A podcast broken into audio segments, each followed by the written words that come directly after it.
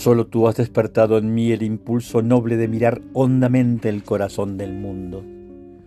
Con tu mano me diste entera confianza que me llevó seguro por todas las tempestades.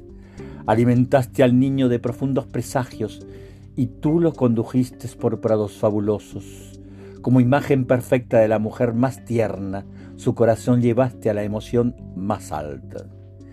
¿Qué es eso que me ata a las cuitas terrenas? Mi corazón, mi vida, ¿no serán siempre tuyos? ¿No habrá de protegerme tu amor en esta vida?